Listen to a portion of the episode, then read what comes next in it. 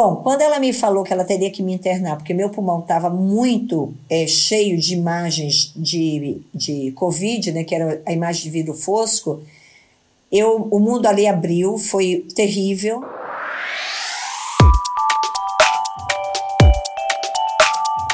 Olá, meu nome é Tatiana Zanin e este é mais um podcast do Tua Saúde. E nesse podcast eu tenho a honra de entrevistar, eu tô vendo ela, vocês não estão e eu estou assim muito contente de poder ver Mirka Alcanhas, fisioterapeuta e sexóloga, que já gravou mais de um filme conosco, comigo, no pro YouTube. Falamos sobre incontinência fecal e sobre impotência sexual. Estávamos conversando sobre isso, como, como faz sucesso a impotência sexual e como é importante a incontinência fecal, né? Mas foi muito legal, foi demais conhecer a Mirka. E a gente, eu queria falar muito contigo porque a gente estava conversando no outro dia e você me contou a sua experiência uh, com o Covid, né? Quer dizer, é, você é a profissional de saúde que sempre trata das pessoas e que de repente se vê numa cama de hospital, confiando nas tuas competências de fisioterapeuta, que te ajudaram muito, a gente vai chegar nessa parte. Mas como é que foi isso para ti? Me ajuda. Agora em março, eu fiz um evento no dia 7 de março em homenagem à saúde da mulher e sexualidade numa academia Bom, imagina 30 mulheres fechadas numa sala, maior euforia, super bacana, ar-condicionado. Covid! Quando foi? É, é, só que tinha, soubemos depois que quatro das mulheres participantes estavam com Covid. No dia 10 de março, eu comecei a apresentar uma dor que eu achava que era rim, como eu tenho cálculo renal, eu achei que era rim. Aí eu coloquei, tomei um Tilenol, coloquei uma cinta elétrica. E eu transpirei muito, achei estranho, mas falei, ah, vai ver, foi a cinta. Na quarta, eu fui para a clínica, atendi normal, fui até a USP, lá no serviço da, do Prosex, onde a gente faz a sexualidade humana. Eu passei muito mal, eu estava com muito frio, calafrio, mal-estar e vim para casa. Nessa noite eu estava 38 graus de febre. Na quinta-feira, começou já um, um buchicho. Eu falei, bom, peraí, eu acho que eu vou no hospital. Eu estava com febre desde terça, fiquei quarta, quinta, fui no hospital. Cheguei nesse hospital, não deu muito certo, porque tinha muita gente, um ambiente fechado. Eu falei, não, vou embora. Fui em outro. Nesse eu fui atendida e o médico falou que não, que meus sintomas não pareciam ser Covid, devia ser alguma virose, H1N1 talvez, ou infecção urinária, e prescreveu um monte de exames e me mandou embora. Ele queria saber se eu poderia fazer no hospital. Eu falei que eu não poderia por conta do meu convênio, que eu, se eu poderia fazer de manhã. Isso já era sete horas da noite. Eu fui prontamente às 5h55 da manhã no laboratório e eles não quiseram colher, porque falaram que eu estava meio febril, me mandaram de volta para o hospital. Aí eu fui em outro hospital, lá fizeram raio-x de pulmão, ultrassom de abdômen, todo H1N1, é, PCR, fizeram todos, hemograma, todos. Bom, fez a ausculta pulmonar e o médico me mandou embora e fez raio-x de face e falou que eu estava com sinusite. O grande problema, Tati, disso tudo é que assim, nesse dia eu viajei para o casamento da minha filha no civil em Belo Horizonte. Já que eu não estava com Covid, mas eu tinha alguma coisa e parecia ser uma sinusite, assim foi o diagnóstico, eu viajei com máscara Cuidadosa como sou, procurei evitar contato com as pessoas, até mesmo no avião, não encostar em ninguém. Eu não sabia o que, é que eu tinha. Fui para casa da, da mãe do, do sogro, da, a sogra da minha filha.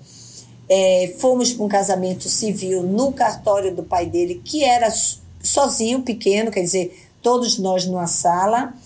Eu fiquei no hotel, mas eu mantinha contato com meus filhos, a gente almoçava na casa dessa da sogra da minha filha, ou seja, deitei lá na cama dela, porque inclusive eu estava com um mal-estar grande, com febre, tendo febre, febre, febre. Resumindo, né? Ao voltar para São Paulo, no domingo, eu estava ainda com febre, decidi que não, que tinha alguma coisa errada. Fui ao quarto serviço. Daí então, Tati, foi quando fizeram a tomografia computadorizada e mais escolher o Covid, mas na tomografia viram que o meu pulmão já estava com várias imagens de vidro fosco.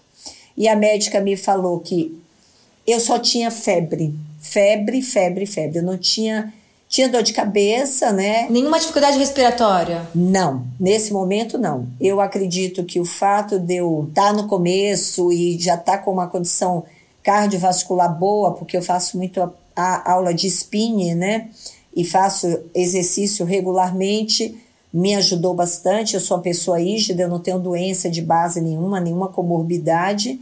Bom, quando ela me falou que ela teria que me internar, porque meu pulmão estava muito é, cheio de imagens de, de Covid, né, que era a imagem de vidro fosco, eu, o mundo ali abriu, foi terrível, você perde o chão, e eu estava sozinha, já era umas duas horas da manhã. Medo, você teve medo? Você tem medo porque pelo desconhecido, você não sabe o que, que vai acontecer no dia seguinte, se você vai estar no UTI, se você vai estar no respirador. Ao mesmo tempo que você tem o medo, eu tinha muita fé. Eu achava que eu não ia, sabe assim? Não, eu vou sair disso, eu não vou entrar numa UTI. Era uma mistura de o medo do desconhecido com uma fé de acreditar que você era capaz de sair daquele quadro, tá? E o pensamento das pessoas com quem você teve? Falou, meu Deus. O pior pensamento era saber que ninguém ia me ver ali, eu tinha que ficar sozinha. E se eu entubasse, ninguém mais ia me ver. E se eu dali fosse embora, você não ia ver mais mãe, filhos, é, amigos, não ia ver mais ninguém. Isso é apavorante, né? Mas eu. Passa novo, tudo na cabeça numa hora dessa, né? Passa. Eu tinha muita fé, né? Aí eu dormi, era quatro horas da manhã, eu fui transferida de ambulância, eu fui para um hospital, é, que era uma outra unidade, que só estava tá, colocando, estão colocando os Covids, e positivo ou negativo. E aí eu cheguei lá, quatro da manhã, eu tinha muito frio, porque eu estava com né, febre, frio, eu queria dormir, eu queria deitar. Às sete da manhã, meu filho me ligou, porque chegou de Belo Horizonte, né? E aí me perguntou, onde que você tá? Eu falei, tô internada no hospital, foi um baque, eu preciso de roupa, eu tô só com minha bolsa. Levaram lá, tudo bem. Aí eu já tomei um banho, ele não entrou no quarto, porque é, é a condição, né? Só da porta. E a primeira coisa que eu fiz, Tati, foi eu vou tomar um banho. Eu vou tomar um banho e vou sabe assim, tipo como se eu tomasse um banho e desse uma revigorada. Aí eu parei e pensei, o que, que eu faria se eu entrasse como profissional no quarto de um paciente e essa pessoa tivesse com pneumonia? Eu trabalhei muitos anos em respiratória, a fisioterapia respiratória. Eu fui orientadora de estágio na época que eu dava aula na faculdade na Bahia em respiratória. Eu trabalhei no Hospital da Irmã Dulce. Eu tive a honra e o privilégio de tê-la, a Santa Dulce dos Pobres, como minha paciente de fisioterapia respiratória. Trabalhei em Campos do Jordão, no sanatório, quer dizer assim, eu vivi muito UTI, eu vivi muito fisioterapia respiratória. Eu falei, não, o que, que eu faria com essa pessoa? E resolvi, então, fazer vários exercícios comigo mesma como se eu fosse eu a paciente, e era ali naquele momento, mas ao mesmo tempo eu era minha fisioterapeuta. Tati, eu fiz exercícios para melhorar minha circulação de retorno, porque circulação e respiração andam juntas. É necessário você também ativar a circulação de retorno. Eu fiz muito exercício respiratório e rezei muito, né? E aí, cada vez que entrava o pessoal, seja os médicos, infectologista, enfermeira, assistente, eu percebi o gasto enorme que tudo isso traz, porque elas tinham que trocar toda a IPI. IPI é aquelas roupas, né? O jaleco, a luva, a máscara, o propé, a cada entrada de um profissional dentro do quarto. Então, se entrava uma enfermeira e uma técnica, elas tinham que trocar toda aquela roupa, jogar fora no hamper, que era uma, uma lixeira de material, né? Jogar fora ali dentro do meu quarto e sair. Ou seja, não dava nem para elas sair, elas não saíam nem com aquele propé que ela entrava no meu quarto. Já na porta ela já jogava lá e aí já era um outro material. Eu até evitava muito de chamar no quarto, procurava falar pelo telefone, porque pensa no custo que é tudo isso, né? É um custo muito alto, o custo seja para a saúde privada, seja para a saúde pública. e as pessoas não se dão conta disso, né? Que não é só entrar o no planeta, hospital. Né? É, não é só entrar no hospital, tá bom, tem médico lá, vai me atender, eu vou sair. Não. É o que tudo isso carrega, né? Eu sei, Tati, que quando eh, passaram um dia eu tive dois dias de diarreia, eu tive uma lipotímia, que é aquela tontura de quando você levanta para tomar banho. Eu mais ou menos pressenti, já me segurei, apertei, chamei a moça, a enfermeira e pedi a ela para ela ficar do lado ali só acompanhando, mas eu estava bem controlada, mas poderia pagar, né? E um dia eu desidratei, aí eu pedi água de coco de caixinha, que era o que tinha no, lá na, na lanchonete, fiquei tomando, consegui que minha, minhas amigas levaram um pouco de comida lá para mim, de coisas que eu gostava, porque eu não me, me adaptei à comida do hospital. Foram quatro Você é dias internada. Você sabe quatro dias. E muita sede, Tati, muita sede e muita dor de cabeça. Meus sintomas maiores foram dor de cabeça, febre, muita sede, a boca fica seca e eu tive esses dois quadros de diarreia. Mas aí no quarto dia, meus exames melhoraram muito, minha saturação, que é aquela questão de ver o oxigênio, como é que tá, estava ótima. Eu tive, eu fiz gasometria, que é para ver o oxigênio na artéria, também estava muito bem. Eu tinha pressão boa, eu tinha frequência boa.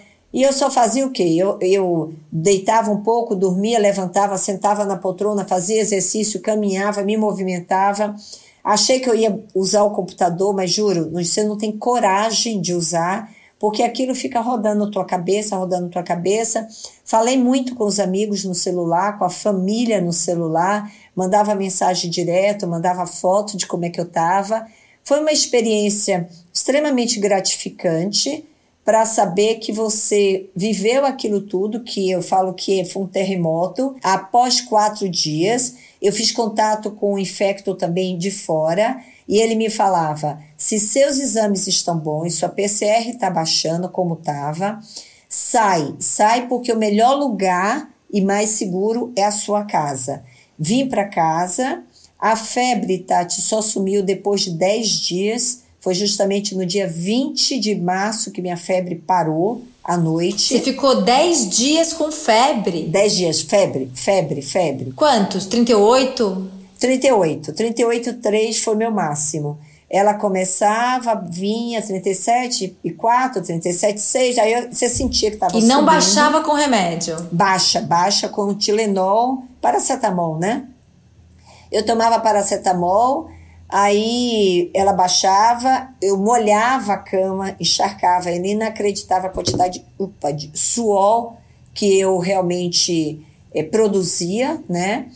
E, obviamente. Para controlar a temperatura. Com, exatamente. Eu, eu, eu, na verdade, eu baixei bastante de peso, né? Eu perdi peso nessa história toda. Eu já sou uma pessoa magra, mas eu perdi pelo menos uns 5 quilos né? Eu tinha 52. Em 10 dias, que loucura. É desidra... É. Isso é desnutrir. É desnutrição associado à desidratação. Uma coisa que eu percebi muito é que a pele da gente fica muito seca, a língua fica com meio esbranquiçada, você fica com cara mesmo de um processo de desidratação, né? Eu aqui fiquei tomando muita água de coco. Quando eu voltei, bom, eu enfiei a cara de novo na alimentação, querendo me recuperar e nos exercícios. E aí, Tati, foi muito interessante porque todos os meus amigos, meus filhos, amigos de filhos, todo mundo, e minha preocupação com a minha mãe, que foi a única pessoa que a gente não deixou viajar, mas não porque a gente achasse do Covid, é porque ela teria uma cirurgia para fazer, que era de um vaso celular, e entrar no hospital com uma filha que estava com uma febre suspeita o médico abortou a cirurgia e foi a maior sorte da gente. Providência porque divina, a minha mãe não, eu digo. Divina. Providencial, foi. eu diria. Verdade. Isso aí foi, eu falo que foi Deus mesmo, todos que estavam ali ajudando, porque ela não viajou, ela não ficou comigo no quarto do hotel, que ela iria ficar. Ela, para andar, tem uma artrose, eu muitas vezes estou segurando no braço dela né? Então, assim, todo contato e ela com idade, com toda certeza, a chance de pegar seria muito grande. Isso eu cheguei em casa dia 19. No dia 1 de abril, eu iniciei. 1 de abril eu não lembro bem se foi terça ou quarta, não lembro. Eu sei que é assim. Não, na terça-feira, dia 31 de março, que eu acho que foi terça, eu tive uma dor Nossa, enorme na coluna. Muito hum. forte. Isso depois de passar por todo o processo, ter recuperado e sair do hospital. Okay. Nada, eu estava dormindo, aí de repente uma dor na coluna, dor na coluna que me tirou da cama. Tati, eu lido com dor, eu trabalho com dor. Eu sei cuidar de uma dor de coluna, uma dor de uma hérnia, uma dor inflamatória, mas uma dor de inflamação do nervo, Tati, eu não consegui. Aí eu chorei na terça. Na quarta, eu liguei para o meu, meu chefe da neuromuscular ele falei, chefe, eu tô com uma dor estranha. Ele me perguntou se eu estava com parestesia, que é formigamento, aonde que era. Ele falou, vamos observar, Mirquinha, para ver o que que é. Na quarta, essa dor ficou insuportável, muito forte, muito forte. Eu chorava, eu não tinha posição, sentada em pé. Eu só sabia andar de um lado para o outro. Se eu não tomasse analgésico, Tati, eu não conseguia, em hipótese nenhuma, é, eu conseguia vencer essa dor. E você acha que tem relação com o, com o vírus? Eu não achava nada. Achava só que estava doendo. Muita dor. Até que na quinta-feira voltei a ter febre. Aí eu pirei. Eu liguei para infecto e ela falou: você precisa ir no pronto-socorro. Eu falei: pelo amor de Deus, eu não quero ir no pronto-socorro de novo. Aí eu tive mais medo do que antes, se você quer Jura? saber. Porque eu falei, pronto, que agora? Aí ela falou: olha, por que ir no pronto-socorro? Porque o pronto-socorro vai trazer os resultados dos exames que você vai precisar fazer imediato. Seja a sua tomografia, que a gente provavelmente vai ter que repetir, seja exame de urina, porque pode ser que seja uma pielonefrite, mas é, é a maneira mais rápida de o exame sair. Aí, quando eu liguei para o meu chefe de novo, que é neurologista, ele falou: você vai para pronto-socorro agora. Bom, eu fui. Mais uma vez eu recebi um diagnóstico errado de que eu estava com uma infecção urinária. Me prescreveram um medicamento, um antibiótico, mas a minha médica homeopata já olhou os exames e porque ela estava me acompanhando desde o começo. Ela falou assim: você não está com infecção, seu sódio está baixo, nitrito não aparece, você vai repetir o exame. E me mandou no dia seguinte repetir o exame. Era uma sexta-feira. Eu fui com muita dor, muita dor. Minha filha me levou. Eu já tinha cumprido a quarentena, né? Porque já tinha, imagina, passado mais do que os 14, já estava em 20 e tanto. Aí eu fiz o exame lá de urina. A minha médica pressionou, conseguiu o resultado parcial, deu realmente negativo. E aí ela entrou com outro antibiótico para mim. Deu negativo para quê? Infecção urinária. Tá? Porque eu fiz uma urocultura. Ah, é. que era suspeita. Aí a Infecto também falou que daria um outro antibiótico, já que o colega tinha é, achado que era uma infecção urinária, deveria dar um antibiótico que cobrisse também pulmão, porque eu estava saindo de uma pneumonia, né? Eu poderia ter pego uma outra, uma outra bactéria X qualquer. Bom, o fato é, Tati, que o meu chefe falou assim: olha, você está com uma inflamação é, nervosa de nervo, radiculopatia, que é o nome, porque ela vai para um lado e vai para o outro. Vai ter que tomar analgésico sim de horário, isso deve durar uns cinco dias, mas já deve estar tá melhorando. Putz, mais cinco dias sofrendo. Mas, Tati, mas assim, eu vou te falar que o último dia foi o pior de todos, foi no domingo. Eu, quatro horas de intervalo já não era suficiente para o remédio. Eu tive que associar Novalgina, que é de pirona, né, um grama, para intercalar com o outro paracetamol. Em compensação, Tati, eu chorei muito, foi muito dolorido, eu não tinha posição, eu não dormia 10 minutos, mas aí, em compensação, na segunda-feira, eu não tive mais dor, eu não tive mais febre, eu não tinha mais nada. Absolutamente Nada, era como se nada tivesse acontecido. Que loucura! Hoje eu estou tão bem quanto eu estava no meio do caminho, como eu estava antes de começar tudo isso. E aí eu criei como minha meta, né? Como todo mundo pediu, produzir os vídeos para dissipar, né, para as pessoas, para dizer o seguinte: qual é a minha mensagem disso tudo?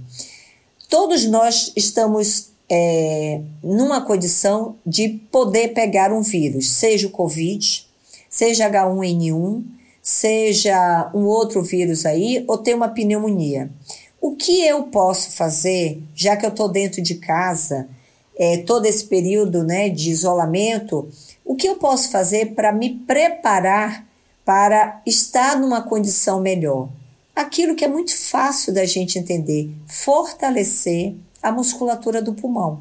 Tati, pensa, o que, quem são as pessoas de risco para pegar e complicar o pulmão? Os idosos. Idoso, as pessoas que têm doença pré-existente, diabetes, hipertensão, obesidade. Principalmente descompensada. Descompensado. Então, são pessoas que estão com a saúde debilitada.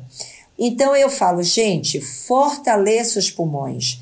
Faça exercícios diariamente, duas vezes ao dia pelo menos 50 movimentos de manhã, 50 movimentos à tarde.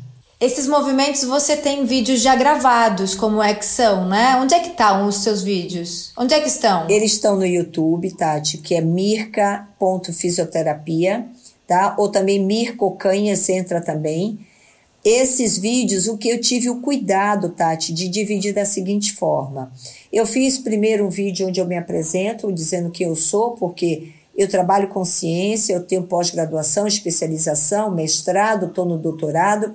Então, para as pessoas entenderem que eu sou uma profissional que realmente trabalho com ciência e com consciência. E eu fiz o vídeo para as pessoas, para a gente fazer, que não tem problema nenhum, mas tive o cuidado de fazer para idoso, tive o cuidado para fazer para quem tem asma, bronquite, doenças pulmonares obstrutiva crônica e também para aquelas pessoas que estão deitadas e que nem sentadas conseguem ficar. Em qualquer uma das situações, Tati, a gente trabalha é de uma forma diferente, por isso eu digo que é importante que as pessoas procurem se identificar com o grupo que está naquele vídeo. Porque o asmático, ele não deve fazer o exercício da forma que a gente que não tem asma faz, porque senão ele pode cansar mais. O idoso, se fizer exercício em pé, ele pode ter uma, uma tontura, porque exercício respiratório, na exigência que a gente pede para usar acessórios intercostais, os abdominais, pode trazer hiperventilação e o idoso pode cair. Então eu tenho cuidado de explicar que tem que ser numa cadeira, o idoso ou pessoas acamadas que não podem sentar, ah, então eu não posso fazer porque eu estou deitado. Não, deve fazer. Deitado de um lado, do outro, de barriga para cima, para baixo. Então, e, e Mirka, diga. mas para prevenir, imagina, eu não tenho problema nenhum. Eu tenho 40 anos, não tenho problema nenhum de asma, nem, Ótimo. nem outros problemas que não sejam respiratórios.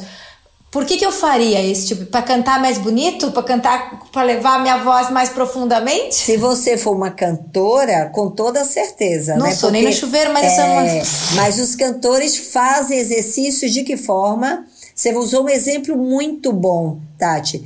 Todos os cantores fazem exercícios respiratórios.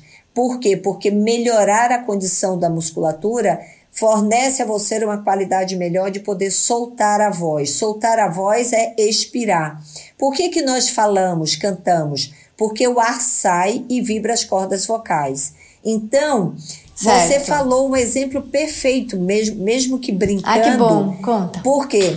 Porque se eu, você, que não tem nada, mas se você melhorar sua qualidade de pulmão agora, Dois meses é o tempo necessário para a musculatura esquelética estar assim, maravilhosa, se eu trabalhar diariamente. Ai, que bom! É. Então pensa esse período que você está dentro de casa. Se você pegar, como eu peguei, uma Covid, uma pneumonia ou uma qualquer complicação pulmonar, pensa, se meu pulmão está mais forte, ele sofre mais ou sofre menos? Ah, eu diria que sofre menos, claro. A chance da complicação de fato ser grave é, é, é menor, né? Isso. A gente não está tirando a possibilidade de ninguém entrar em contato com o vírus, a não ser que fique em casa, e nem que você, pelo fato de ter um pulmão bacana, você não pode complicar mas nós estamos reduzindo a chance de uma possível complicação.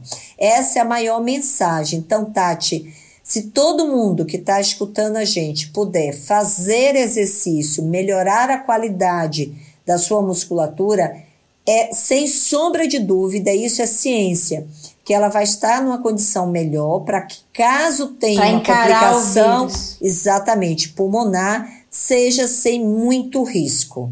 Essa é a grande mensagem. Mirka.ocanhas, oh, como é que é o seu endereço? É. Ó, oh, se toda vez que entra no Google como Mirka, eu sou a primeira que aparece, por incrível que pareça, né? Até tem uma ilha na Croácia que chama Mirka, mas assim, mirka.fisioterapia, mirka.ocanhas. No YouTube. E aí você tem um vídeo que diz lá exercícios respiratórios. Eu procuro assim, exercícios respiratórios. Fortaleça seus pulmões. Fortaleça meus pulmões, ok. É, seus pulmões. Se botar mirka.fisioterapia ou mirka.ocanhas, você rapidamente vai encontrar. Eu tenho também no meu Instagram, eu tenho postado todo dia um vídeo, já está no quarto, que é mirka.ocanhas, o Instagram. Né? Se as pessoas quiserem entrar, quiserem até fazer pergunta, Ai, porque eu respondo, eu estou respondendo, né? Eu tenho gente até mandando, não pergunta, mas dizendo depoimentos que têm é, asma ou DPOC e que se sentiram mais seguras, sabe? Ah, isso faz toda a diferença, faz tanta diferença. É, fala assim, ah, eu tô me sentindo tão mais segura porque eu sinto que eu tô fazendo algo pela minha saúde. Porque ficar dentro de casa já é um tédio, né? É verdade. E sem saber o que, que eu posso fazer para melhorar ela, tá bom, você pode fazer exercício, mas você pode fazer exercício sem exigir tanto da sua parte pulmonar. Mas se você foca nos exercícios respiratórios. Vamos fazer uma live um dia desses com, respi vamos, com esses exercícios para as pessoas imitarem. lógico, lógico. A gente faz, as pessoas fazem com a gente. E sabe uma coisa? Sabe o que eu fico pensando, Mirka? Eu fico pensando. Hoje em dia a gente vê, hoje, enquanto falamos, as notícias nos dizem que todos os dias no Brasil tem mais 3 mil infectados. Uhum. E eu fico pensando como, essa, como esse povo, como você sofreu, cada uma dessas pessoas, como sofre, como dói, como, como sente na pele, né? Uhum. E é tão legal a gente poder, você poder dizer, tem um negócio que você pode fazer por você e pode diminuir ou abreviar esse sofrimento. Muito legal, Mirka. Quando a gente está lá dentro, cansando, cansado, né? É, tossindo, porque antes eu falava e ficava, Tati, o tempo inteiro, né? Você percebe muito isso em quem saiu de uma, de uma Covid pelo menos hum. da quarentena. E aí você melhor começa a exercitar e começa a ver que você tá, poxa, eu tô melhor, eu tô melhor, eu tô melhor. Isso tem que ser passado. Eu quero que as pessoas hum. façam, eu quero que as pessoas divulguem e vão fazendo. Porque, Tati, qual é o, bene, qual é o malefício que trabalhar Exato, nenhum. nenhum. E, e você oxigena relaxa, o cérebro, oxigena o sangue, melhor, relaxa. Aliás, é legal fazer junto com uma meditação, Ajuda né? Você conseguir muito. juntar exercício com a meditação. É, associar. É, a saúde mental, a saúde física, a coisa tá, tá tudo tão junta, a gente não pode separar, né? O exercício físico, a alimentação ok, a, a atividade, a, esses exercícios pulmonares, agora que eu tô sabendo, que eu vou incluir aqui na minha rotina da família, é escovar o dente, comer comer direito e fazer exercício pulmonar. E é isso mesmo. E com tudo isso, eh, as pessoas que sofrem da síndrome do pânico ficam em pânico. É, digamos que os distúrbios de ansiedade, medo, pânico, respirar é a melhor, uma das melhores técnicas, tirando, obviamente, a terapia, medicamento, né? Que você pode fazer, Tati. Aliás, respirar vida. Quer dizer, eu melhoro a qualidade, a saúde do meu Sim. pulmão, eu melhoro a oxigenação do meu cérebro, eu melhoro a capacidade do meu agudo da voz. Sim. E além disso, eu diminuo a minha ansiedade de estar de tá dentro de casa, do medo que eu posso ter de ter que sair. Ai, então tem 500 mil benefícios. Não tenha dúvida. E Tati, eu queria, eu queria só dar uma dica para você. Diz. Crianças devem fazer também, tá bom? Porque antes a gente pensava que as crianças não estavam correndo risco. Mesmo meu filhote que não tem problema de saúde, não tem asma nem nada? Põe para fazer exercício junto, porque é ótimo, eles vão se sentir mais revigorados. A musculatura trabalhada não tem outra resposta que não seja melhorar a qualidade do músculo. Legal. Na verdade, eu falo que a gente vai fortalecer para evitar complicações que essa Covid pode trazer para gente. Porque contra ele a gente né, só tem a arma de, de se isolar. Mas fortalecer para melhorar a qualidade da musculatura, para evitar ou minimizar as complicações que a gente pode correr o risco de tê-las, isso a gente consegue, não tem a menor dúvida. Depende sendo do... ou não sendo grupo não, de risco. Depende do esforço de cada um. Tati, grupo de risco virou hoje uma incógnita, né? A gente não sabe mais quem é, pois é, é. quem é grupo de risco. Lógico que temos. Eu esqueci de falar que eu sou do grupo de risco, né? Eu tenho 60 anos. Mas não parece, só o vírus é que sabia, aquele infeliz.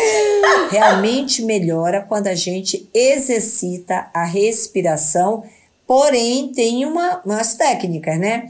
Usar o acessório, expirar prolongadamente, tudo isso eu explico no vídeo. E, e, mais do que ninguém, você sabe na pele o quanto isso te ajudou. Sei, Tati, porque não é fácil não, viu? É punk. Puxa Na hora que você interna Infelizmente, eu vi uma cena de uma moça, não sei em que estado, chorando porque o pai entrou dirigindo e saiu no caixão. Ai, né? Então, é mais ou menos isso. É, é, é cruel, né? É uma doença difícil, ela tem diferentes estágios e diferentes formas de atacar o corpo da pessoa. Então, o que a gente pode deixar de legado, além de, obviamente, que ficar em casa é importantíssimo, eu realmente prego isso para que as pessoas não disseminem muito esse vírus, senão o sistema de saúde não vai suportar. É que as pessoas. E não é só o sofrimento, o sofrimento que isso é. traz para É que as pessoas ainda pensam que é uma simples gripe. E não é, Tati. Não é uma simples gripe. É um vírus que detona com você. Isso porque ele é novo e nós não sabemos se ele vai deixar sequelas, né? E por enquanto a gente está vendo a fase aguda da coisa, a gente não sabe a fase crônica da coisa, né? Ele é muito novo. A gente não sabe. Ele é muito novo. Pois então, é. Tati, eu digo assim: tem que ficar em casa, tem que evitar assim, o resto a gente vai correr atrás depois. Eu sei que é cruel, é duro, é difícil, não está sendo fácil. E assim, todo mundo que a gente puder ajudar quem não tem grana mesmo, quem não tem nem o que comer. Mas assim, a gente, todos nós vamos empobrecer bastante, né? Porque a gente tinha uma vida na qual a gente produzia, hoje a gente está com um break aí. Mas até isso passar, até isso minimizar, eu acho que a gente tem que respeitar a saúde. Eu penso assim porque para mim saúde está em primeiro lugar, sempre a minha e a de todos que eu cuido, né? Meu legado é cuidar. Vamos ajudar. O que depender de mim, você pode contar. Tua saúde, eu estou junto com tua saúde.